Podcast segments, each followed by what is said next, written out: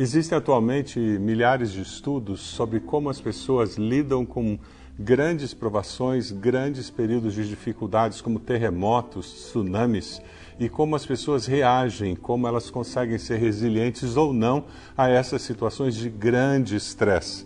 É curioso porque algumas pessoas elas ficam travadas com a pergunta do porquê eu, por que isso aconteceu comigo, mas os estudos têm revelado que pessoas que existencialmente têm um propósito para a vida, essas pessoas normalmente elas conseguem transformar esse tempo da sua história em lições de vida e se tornam pessoas mais fortes, pessoas melhores. É interessante você ler um livro do Victor Stretcher, Life on Purpose, um livro muito interessante que trabalha em um dos seus capítulos especificamente sobre o tema resiliência. Propósito na vida está associado à maior capacidade de resiliência nas crises da vida. O menor nível de transtorno de estresse pós-traumático existe naquelas pessoas que têm propósito na vida, que sabem por que estão vivas e têm uma razão para continuar vivas. Algumas descobertas desses estudos são muito interessantes. Eu queria compartilhar algumas delas. A nossa interpretação do passado gera resiliência ou não. Nosso projeto de vida determina se nós veremos o evento como um desafio a ser vencido e que promoverá crescimento pessoal. Uma outra conclusão desse estudo é que o propósito na vida ajuda a enfrentar o medo. Medo reduz resiliência, reduz a habilidade de crescer através das experiências difíceis da vida. Assuma quem você é e vença os seus medos, confiando no propósito, na razão maior da sua existência.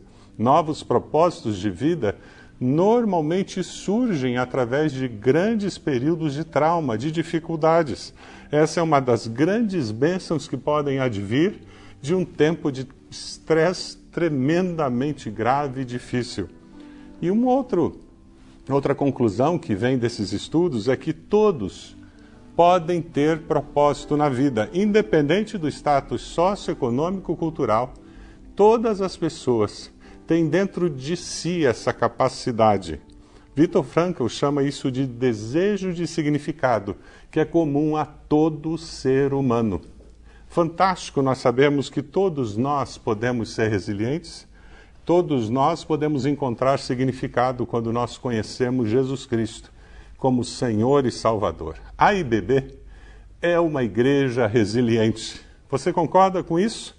Ah, eu estou aqui gravando o culto num lugar especificamente que é uma ilustração gráfica dessa capacidade que nós temos como igreja de sermos resilientes Passamos mais de dois anos discutindo, negociando com a, o órgão da prefeitura da nossa cidade que faz o planejamento urbano, mostrando que tecnicamente o lugar adequado para a nova trincheira não era a Rua Amazonas de Souza Azevedo, mostrando tecnicamente que em termos ecológicos, em termos de viabilidade econômica, este não era o lugar para a trincheira.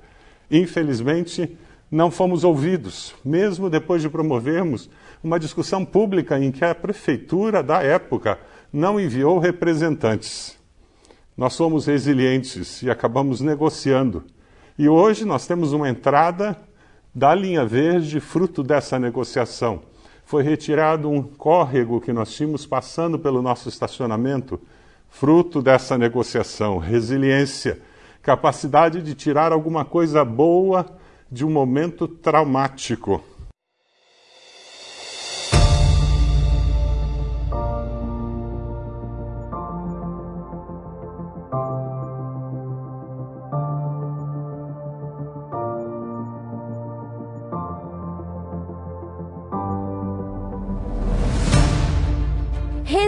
Resiliência é um termo usado na física para descrever a capacidade de um material absorver impactos e retornar ao seu estado normal. Quando importado para a psicologia e aplicado às pessoas, Resiliência diz respeito à capacidade do indivíduo de lidar com as pressões, com as lutas e as dificuldades da vida, se recuperar e superar as adversidades. E o que seria resiliência quando aplicado à nossa igreja?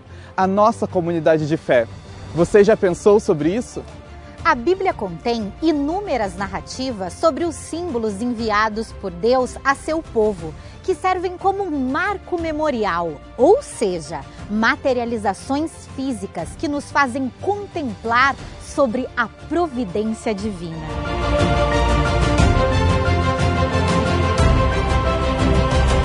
Alguma vez seus filhos ou netos já te perguntaram o que significa essa trincheira? Quando vejo a trincheira ao lado da IBB, contemplo um símbolo, um sinal, um marco memorial da resiliência da nossa igreja. A resiliência que nós, comunidade de Cristo, experimentamos não é como aquela que o mundo conhece. A nossa esperança e a nossa confiança não estão alicerçados na nossa habilidade de recuperação, na nossa força para resistir ou mesmo na nossa capacidade de dar a volta por cima. Nossa resiliência está alicerçada em Cristo, nosso Senhor, e na obra que ele fez por nós, na capacidade dele, na habilidade dele, na força dele. Nos alegramos ao enfrentar dificuldades e provações, pois sabemos que contribuem para desenvolvermos a perseverança. E a perseverança produz caráter aprovado e o caráter aprovado fortalece nossa esperança. E essa esperança não nos decepcionará, pois sabemos quanto Deus nos ama. Estamos num lugar que Ele queria que estivéssemos, perante a graça e a glória de Deus, na presença dEle, expressando o nosso louvor. E continuamos a expressar nosso louvor, mesmo que estejamos cheios de problemas. Deus nos encoraja em todas as nossas aflições para que, com o encorajamento que recebemos de Deus, possamos encorajar outros quando eles passarem por aflições. De fato, esperávamos não resistir, desaparecer. Mas, como resultado, deixamos de confiar em nós mesmos e aprendemos a confiar somente em Deus. Ele que ressuscita os mortos e reconstrói os escombros. Agora, nós mesmos somos como construções frágeis de barro que contêm um grande tesouro. Assim, fica evidente que este grande poder não vem de nós, mas de Deus. De todos os lados, somos pressionados por aflições, mas não esmagados. Ficamos perplexos, mas não desesperados. Somos perseguidos, mas não abandonados. Somos derrubados, mas não destruídos. Pelo sofrimento, nosso corpo continua a participar da morte de Jesus, para que a vida de Jesus também se manifeste no nosso corpo. Por isso, resistimos, nunca desistimos. Ainda que o nosso exterior esteja morrendo ou destruído, o nosso interior está sendo renovado a cada dia. Portanto, não olhamos para aquilo que agora podemos ver em vez disso, fixamos o nosso olhar naquilo que não podemos ver, pois as coisas que agora vemos logo passarão, mas as coisas que não podemos ver durarão para sempre. E você aí, já refletiu o que seria resiliência quando aplicada à nossa comunidade de fé?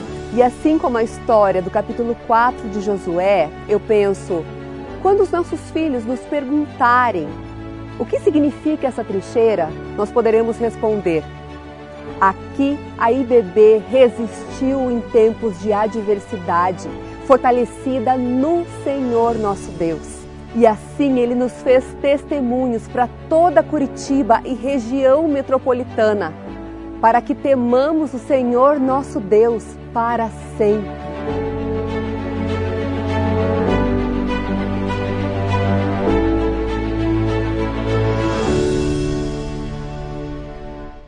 E nós estamos esperando que em breve nós possamos contar o fim dessa história. Assim como hoje nós vamos começar a estudar o fim da carta de Filipenses. Estamos estudando sobre resiliência na carta de Filipenses e hoje nós começamos a estudar o último capítulo da carta.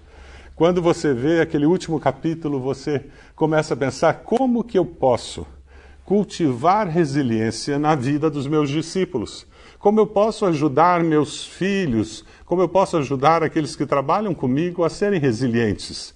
Não apenas como eu posso ser resiliente, mas como eu posso influenciar as pessoas que estão perto de mim para que elas sejam resilientes. O desafio que você tem é ser resiliente e promover resiliência com palavras de vida. O versículo 1 do capítulo 4 diz: Portanto, meus irmãos, a quem amo e de quem tenho saudade, vocês que são a minha alegria e a minha coroa, permaneçam assim firmes no Senhor, ó amados. Como abençoar seus discípulos? Você abençoa seus discípulos com palavras de afirmação. Como abençoar sua esposa, seus filhos?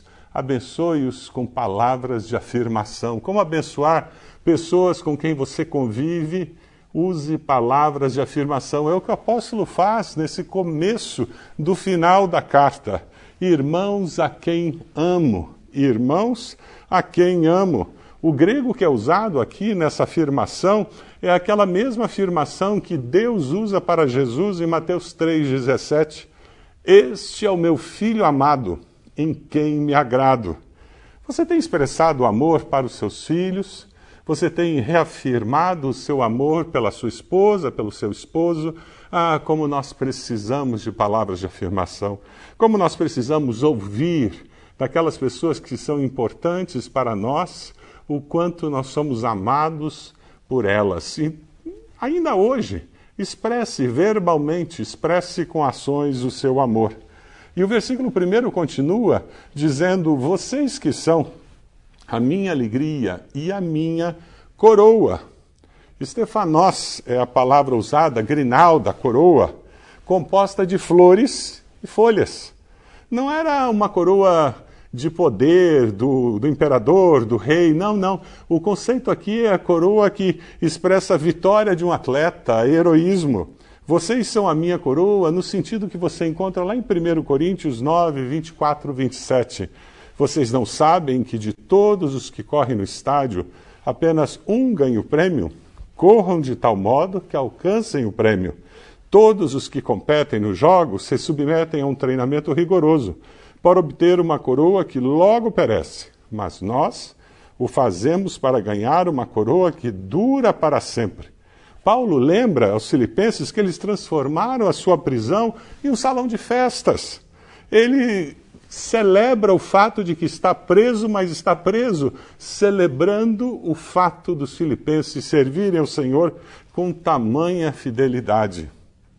Quando você leva alguém a ser batizado, quando seu discípulo está servindo e crescendo junto do Senhor, aquele discípulo se torna a sua coroa. Setembro nós teremos batismos em nossa igreja. Se você deseja ser batizado, entre em contato conosco, mande-nos uma mensagem. Nós queremos ajudá-lo a estar pronto para participar desse batismo que nós teremos. A repercussão do projeto Ancorar na nossa cidade, junto aos profissionais de saúde, é uma coroa que nossa igreja está colocando. Por quê? Porque as pessoas estão glorificando a Deus e dizendo incrível o que eles estão fazendo. Motivo de celebração. Você não sente alegria quando seu filho ou sua filha passa no vestibular, se classifica bem nas notas na escola, tem um comportamento adequado, ele se transforma em coroa para o pai, coroa para a mãe, no sentido que nós celebramos a vitória e o comportamento especial que eles têm demonstrado. E o apóstolo termina esse primeiro versículo dizendo: permaneçam, permaneçam assim firmes no Senhor Toda igreja é alvo de ataques, ataques dos inimigos, forças satânicas vêm, e quando nós enfrentamos dificuldades, o ser resiliente é muito mais do que simplesmente aguentar o tranco. Ser resiliente é permanecer firme num propósito de servir ao Senhor. Nós estamos sem cultos presenciais desde o mês de março, mas nós estamos permanecendo firmes servindo ao Senhor em nome de Jesus. Hackers atacaram nossas redes aqui na nossa igreja, o nosso servidor, mas nós permanecemos firmes e já nos recuperamos desse ataque. A trincheira foi construída, começou a ser construída no lugar errado. Mas sabe o que nós decidimos fazer? Permanecer firme, servindo ao Senhor, cumprindo o propósito de Deus para a nossa vida. Resilientes. Como cultivar resiliência na vida de alguém? Promova a paz entre as pessoas. Seja um pacificador, ajude as pessoas a trabalhar juntas em paz. Sabe, lá na família, sabe aquela equipe na faculdade? Seja você aquele que promove a paz nos relacionamentos lá no seu condomínio, aquela reunião do condomínio. Promova a paz entre as pessoas.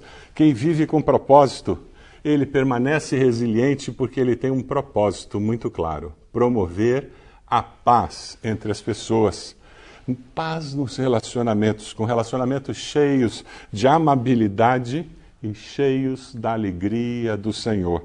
Versículos 3, 2 e 3, o apóstolo nos diz: O que eu rogo a Evódia e também a Sintique é que vivam em harmonia no Senhor. Sim, e peço a você, leal companheiro de julgo, que as ajude, pois lutaram ao meu lado na causa do Evangelho com Clemente e meus demais cooperadores. Os seus nomes estão no livro da vida. Toda vez que seres humanos começam a trabalhar, prepare-se. Choques de personalidade ocorrerão. Dificuldades no relacionamento terão que ser solucionadas. Isso é parte de nós sermos humanos. Crer no mesmo Cristo e ter os mesmos objetivos não nos protege de conflitos. Vou repetir. Crer no mesmo Cristo e ter os mesmos objetivos não nos protege de conflitos. Orgulho, teimosia na carne, ambições pessoais muitas vezes nos impedem de resolver os conflitos, porque na realidade a prova de nós sermos discípulos de Jesus não é não termos conflitos. A prova do sermos discípulos de Jesus é conseguirmos restaurar os relacionamentos quebrados. Esse é o grande segredo. Sim, porque eu sou discípulo de Jesus, eu consigo pedir perdão. Porque eu sou discípulo de Jesus, eu perdoo. Porque eu sou discípulo de Jesus, eu caminho a segunda milha. Você é uma pessoa que está resolvendo os conflitos e buscando promover a paz nos relacionamentos. É o meu desafio para você hoje é que você promova a paz nos relacionamentos. Quem sabe você precisa pegar agora o seu celular e mandar uma mensagem para alguém pedindo perdão. Quem sabe o que você precisa fazer aí na sua casa, levantar-se de onde você está e ir até onde alguém está e pedir perdão a essa pessoa. Quem sabe a necessidade que você tenha de, no seu coração, perdoar alguém, decidir que isso está resolvido e não permitir mais que amargura, ressentimento comece a ser nutrido no seu coração. Porque o apóstolo diz que a consequência de nós sermos promotores da paz é alegrem-se sempre no Senhor. Novamente direi, alegrem-se sempre no Senhor. O tempo no grego aqui está de tal forma que é uma atitude contínua, permanente, não é algo que você começa e para, não, você começa e não para mais ao longo de toda a sua vida. Um dia na vida do Ivan é um livro muito interessante, se você ainda não leu, eu recomendo que você leia. Ivan estava preso em um campo de concentração russo, vítima da injustiça do sistema ateu comunista. Ele terminou o seu dia contente. Você consegue se imaginar num campo de concentração comunista sendo preso injustamente e fazer essa afirmação: terminei o meu dia contente. E Ivan diz que ele estava contente porque ele teve um dia abençoado. Não o levaram para o isolamento naquele dia. Não despediram a mulher que lhe prepararam o arroz. Então ele recebera uma tigela extra de comida e por isso não sentia uma fome tão aguda como sempre. Ele sentiu prazer no trabalho daquele dia. Ele estava erguendo um muro. Ele não adoeceu. O que acontecia com a maioria das pessoas no campo. Como foi um dia abençoado. Ivan relata que ele adormeceu contente. Vale a pena contemplar a vida de quem sofre e aprendeu a estar contente em toda e qualquer situação. Quem sabe você precisa pegar a sua caneta, pegar um pedaço de papel e começar a anotar as muitas bênçãos que Deus tem derramado na sua vida, na vida da sua família. Coloque essa lista na geladeira, coloque essa lista do lado do seu computador onde você trabalha, para que você possa ser lembrado por essa lista de como Deus o tem abençoado. Brennan Manning, em um dos seus livros, ele diz: o bom humor do cristão faz que a vida em comunidade seja mais rica e encantadora. O bom humor. Quem tem um coração agradecido é feliz, é alegre. E nós precisamos aprender a nos alegrar no Senhor. A vida cristã, a vida abundante, demanda essa atitude da nossa parte. Infelizmente, muitos de nós têm associado uma vida de piedade com uma vida séria. Já ouviu aquela expressão muito riso, pouco siso? É como se quanto mais sérios e mais maduros e mais mais comprometidos com Deus nós sejamos, menos nós podemos rir, nos alegrar e desfrutar da vida. Eu gosto muito dessa foto que mostra Jesus sorrindo. Jesus era um líder que atraía as pessoas, eu tenho certeza que ele sorria e sorria muito. Ele era uma pessoa alegre, ele era uma pessoa dinâmica.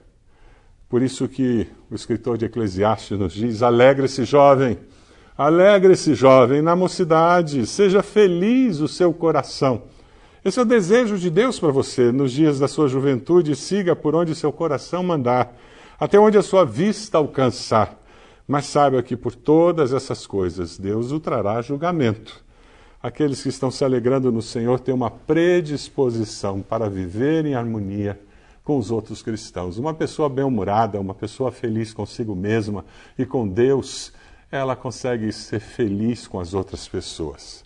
A W. Tozer fez uma afirmação interessante quando ele diz: Quem tem Deus e mais tudo que há no mundo não está mais bem colocado na vida do que o homem que tem só Deus. É o relacionamento com Deus que faz toda a diferença, que dá o propósito e que nos ajuda a vencer toda e qualquer dificuldade. É o relacionamento com Deus que muda o nosso jeito de viver. Versículo 5 nos diz: Seja a amabilidade de vocês conhecida por todos. Perto está o Senhor. O que é ser uma pessoa amável? Uma pessoa que demonstra amabilidade, alguém que tem uma atitude de consideração para com os outros, que enxerga a imagem e semelhança de Deus na vida dos outros. Uma pessoa amável é uma pessoa que é fácil de amar, pela maneira com, a, com que ela trata o próximo. Você pode contrastar a amabilidade com brutalidade e talvez ajude você a entender um pouquinho mais o que significa ser amável. Eu um dia cheguei na casa da minha sogra, um pouco abatido, chateado, e ela me olhando disse: Por que, que você está assim? Eu disse: Ah, minha sogra, eu ouvi umas coisas que eu não precisava ouvir me dá um tempinho, eu estou absorvendo ainda, daqui a pouquinho eu volto ao meu normal. E ela era muito divertida, minha sogra, ela deu um sorriso e ela disse: Ah, meu filho, liga não. Jesus salva, mas não dá educação.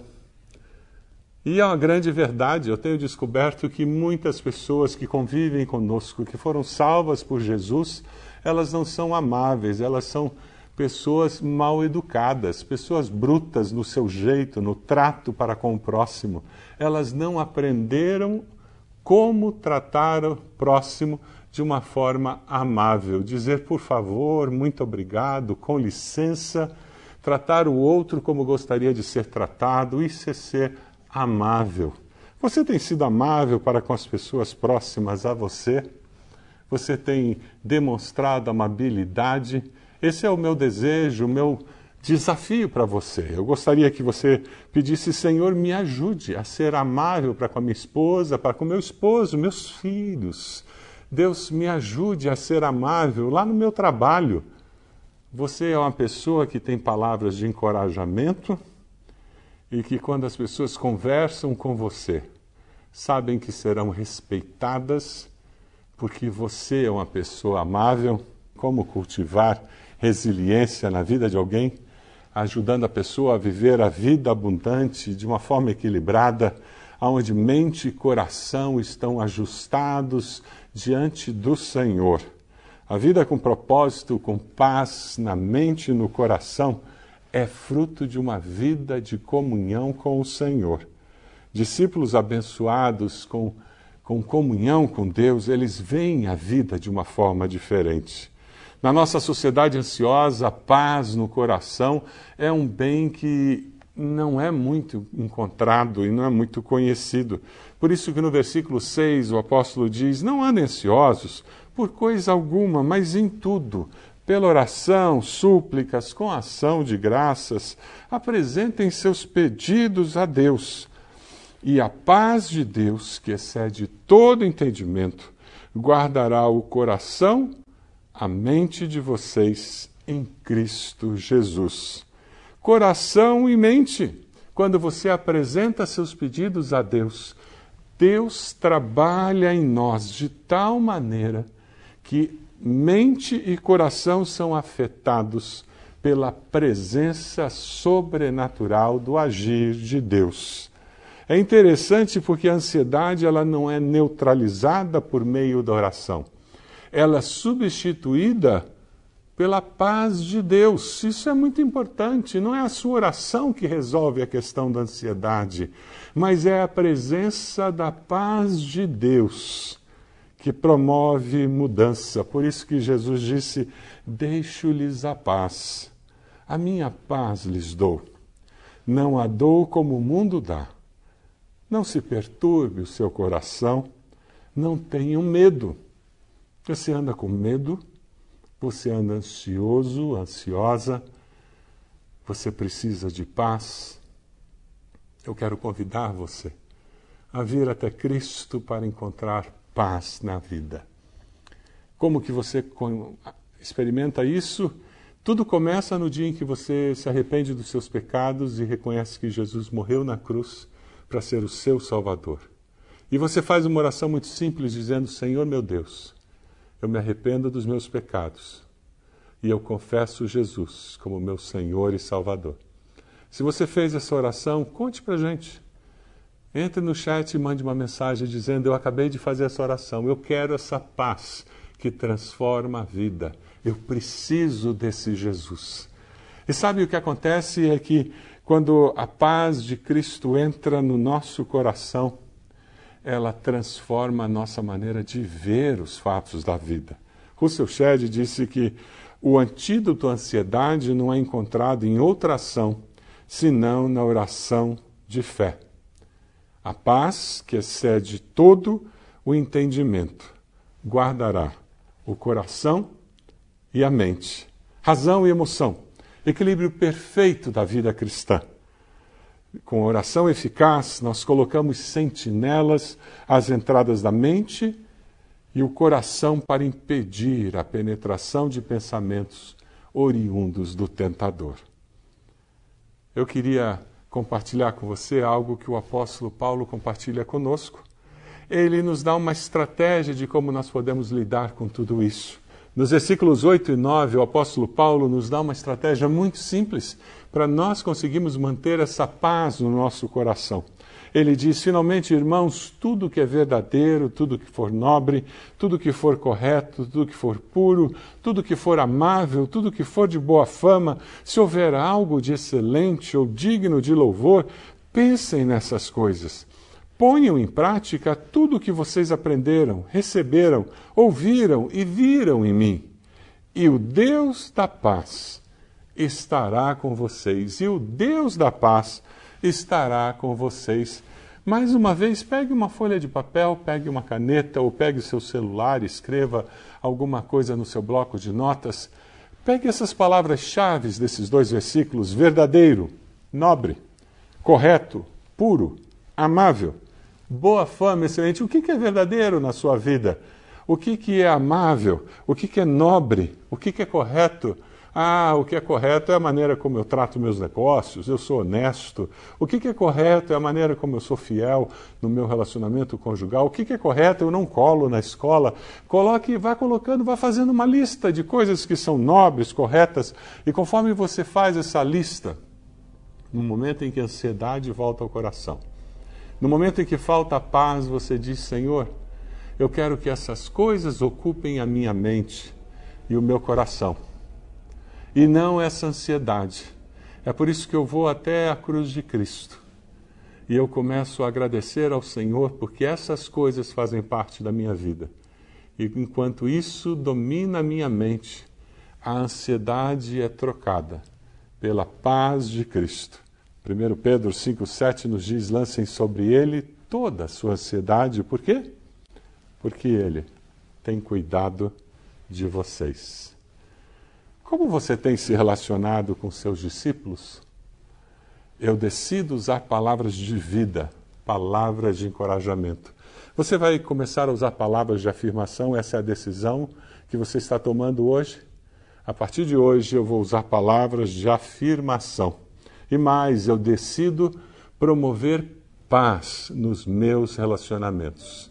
Eu vou ser conhecido como um pacificador, uma pacificadora, alguém que promove paz na família, no trabalho, no condomínio, nos relacionamentos. Eu decido colocar em prática na minha vida tudo aquilo que eu já aprendi do Senhor. Eu decido seguir a Jesus. Aí na tela você encontra um WhatsApp que você pode entrar em contato conosco. Nós gostaríamos de caminhar com você, nós gostaríamos de dar prosseguimento nessas decisões que você tomou. Nós temos uma sala de Zoom preparada aí. Você pode apontar a câmera do seu celular e você pode encontrar-se com um dos nossos conselheiros, conversar com ele, com ela e dessa maneira continuar nesse processo de ouvir a voz de Deus nesse dia.